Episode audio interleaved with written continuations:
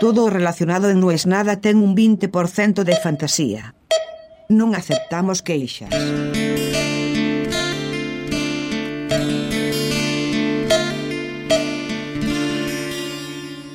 Es como el final de fiesta de una fiesta a la que no iría nunca. El 12 de octubre está lleno de gente con banderas de España por todos lados. Y se festeja. Es el Día de la Hispanidad, es el Día Patrio. Es curioso porque, claro, básicamente lo que se celebra es la conquista. Por lo menos visto desde... Iba a decir desde la distancia, pero no desde ninguna distancia. Es el 12 de octubre porque es el 12 de octubre, no es el 11 ni el 10. Pero a la vez me causa siempre una incomodidad porque no soy yo quien pueda sentirse herido desde la americanidad como contrapuesta a la hispanidad. Leí una cosa el otro día en Twitter que me dejó pensando y decía que probablemente tenga más sangre de conquistador, yo o cualquiera que haya nacido en Argentina, que cualquiera de los que van al festival, al desfile del Día de la Hispanidad con la bandera de España. Es estadística, es lógica pura. De todos los conquistadores que fueron, la gran mayoría dejó descendencia allá. Entonces hay una estadística de que 0,000 de esa sangre haya ido a parar a los que nacimos allá. Son muchos menos los que conquistaron y volvieron. Bueno, claro, también podríamos hablar más fino de que es peor, tener sangre del que fue a conquistar en persona, a poner el cuerpo, o del que firmó y decidió, pero que también así es menos, porque el que va a pelear y el que pone el cuerpo fueron muchos y el que decidía eran pocos. Más allá de eso, donde suelo venir a grabar, aquí cerquita de la oficina, me siento tranquilo, justo fue el desfile. Entonces justo hay gente yendo y viniendo todavía después de esa fiesta donde la bandera también tiene dueño. También en España las banderas en los balcones hablan de una posición política, no de un orgullo del ser español per se, sino de a quién votan. Es algo que no se dice, pero que se dice. No quiero tampoco ser tan anarco de la vida, como diría Canario Luna, de agarrarme de la hermosa frase de Tabaré Cardoso que dice el tiempo me enseñó que las banderas son palos con jirones que flamean. Y el mapa es un papel que se reparten los reyes mientras los hombres pelean. Pero por un lado siento que cada vez me identifico más con esa frase.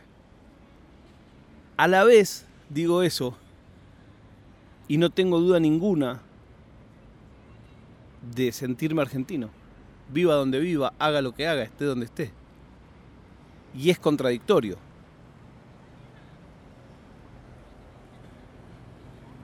Si voy a pensar que las banderas y las nacionalidades y los países son nada, ¿cómo puede representarme tanto una? Y a la vez, ¿cómo puede generarme también tanto conflicto, tanta contradicción, tanto de lo que soy y lo que no soy? El otro día me dijo un chabón con el que tengo muy buena onda, en una situación filo laboral y me dice, ¿y tú en el mundial por quién vas? me cagué de risa. Yo, no, no, ¿por qué te ríes? ¿qué, pregunta es esa? Digo, obviamente con Argentina. No, bueno, que no sé, quizás. Quizás que no hay chance ninguna de nada. ¿Qué estás hablando, chabón?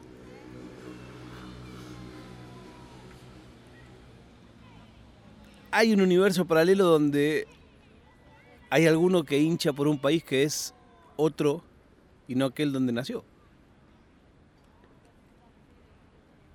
Veía el partido de el Shakhtar Donetsk versus el Real Madrid y contaban que ahora tiene muchos jugadores ucranianos. El Shakhtar, que es un equipo justamente donde es donde se desarrolla la guerra ahora en Ucrania. Y decían, no, no, pasa que este es un equipo que usualmente tiene muchos brasileños, pero bueno, obviamente, por las cosas que todos saben, la guerra es medio como como the word that shall not be named, ¿viste? Como que no se, no, se puede mencionar, como el cáncer, que es esa enfermedad, no se nombra. Y decía, claro, con la guerra se fueron los jugadores brasileños, se fue uno, se fue otro, y quedaron los ucranianos. Y pensaba yo también en esos jugadores brasileños, que por un lado son el ejemplo del éxito. Ganan millones, juegan la Champions League, van de un lado a otro. ¿Quién quiere jugar en Ucrania? No te hablo quién quiere jugar en Ucrania hoy que está en guerra. ¿Quién es la persona que tiene como sueño? No, no. Yo lo que más quiero en la vida es haber nacido en Brasil y jugar al fútbol en Ucrania. Que hace menos 30 grados, que no me entiendo con nadie. Y sin embargo, en la sociedad se ve como exitoso, en su trabajo se ve como exitoso, pero a la vez no tengo duda que ninguno de esos jugadores dudó un minuto a la hora de decir, no, vámonos a la mierda. Es como, ok, me puedo bancar todo esto, que haya guerra no me puedo bancar. De Brasil no se hubieran ido si hubiera guerra en Brasil. Y eso me hizo también pensar que todos, en mayor o menor medida, padecemos ese mar de grises de no soy yo quien quiero ser. O sea, me puedo inventar que sí, me puedo inventar que esto es lo que yo necesito, me puedo inventar que esto es el éxito. Pero empecé a pensar uno por uno de todas las personas que conozco realmente, quiénes hacen lo que quisieran hacer, quiénes están donde quisieran estar. Obviamente hay mucho sesgo porque lo estoy viendo a través de mi mirada. No se los pregunté a ellos, a cada uno, che, vos estás donde querés estar. ¿Qué me pregunta, pelotudo? Te diría alguno, ¿no? Pero siento que mal o bien nos pasa a todos. Hay otra canción del querido Manero que dice, el que no tiene lo quiere y el que lo tiene quiere más. Es cierto. Esa canción es excelente. Esa, es la canción que a mí me hizo admirar Grosso de Manero. Grosso, grosso. Creo que son las mejores letras por lejos de la música urbana latinoamericana. Si me apuras te digo en castellano y en el mundo. Un pibe joven, bueno, ya ahora está a punto de saltar del barco de la juventud. Pero un pibe joven que escribe unas cosas con un nivel de poesía y profundidad que me parecen increíbles. Me parece muy, muy por arriba del género, muy por arriba del género. Pero volviendo a eso,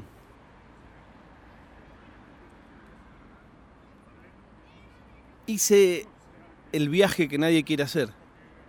Tuve cuatro días en Argentina, volví. No fui por elección propia. Y un poco sentí también eso.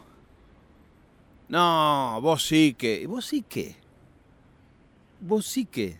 Si no tenés idea de mi día a día. No, pero. Acá. No.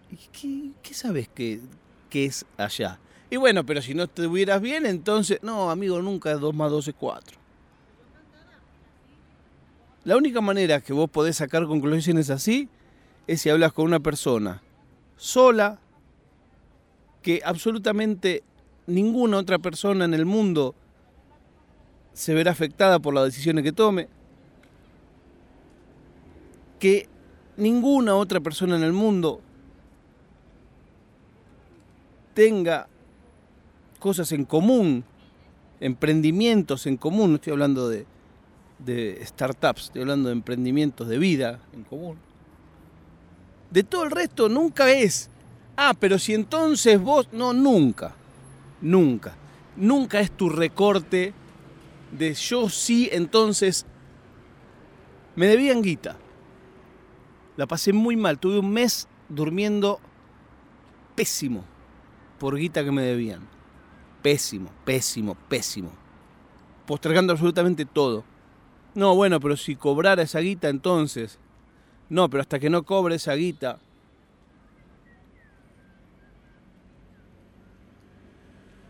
Tantas cosas iba a hacer después de que cobrara esa guita que no hice ninguna.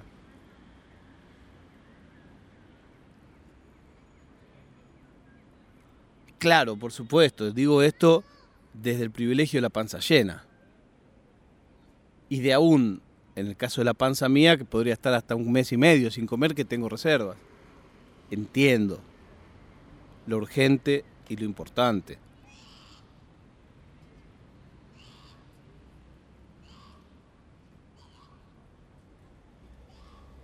Hay un ejercicio que les recomiendo que no hagan porque es devastador y es si las tres cosas que más quisieras, realistas, ¿no? Si las tres cosas que más quisieras sucedieran, ¿qué harías mañana? Te aseguro que aquello que te aflige te va a seguir afligiendo. Es triste, ¿eh? Es triste. Pero no hay tal magia de... Ah, entonces si pasa esto, listo, chao, problema solucionado. No.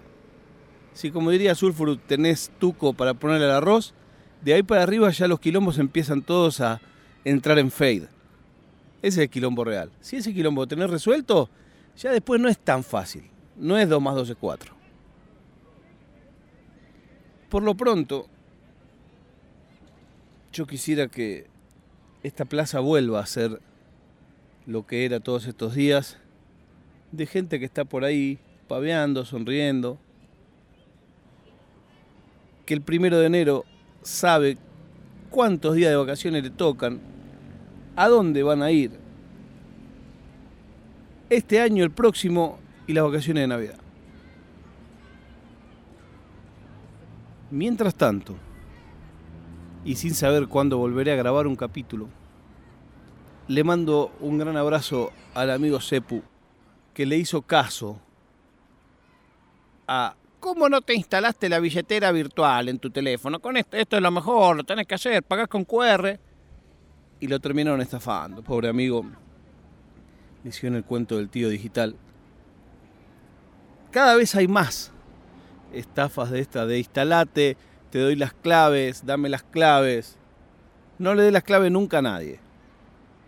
Nunca. Te escriben por WhatsApp, somos de las vacunas, estafa. Somos del banco, estafa. Nunca nadie te llama. Quédate tranquilo que nunca nadie te llama. El grupo de Telegram sigue activo mucho más que yo.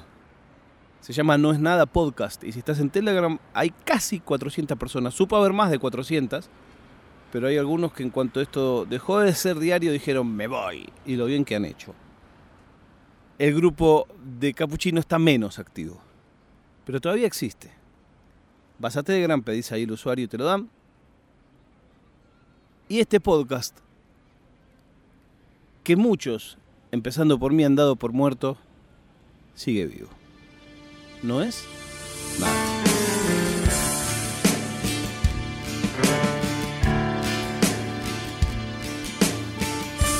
È una produzione di OfficinaNerd.com.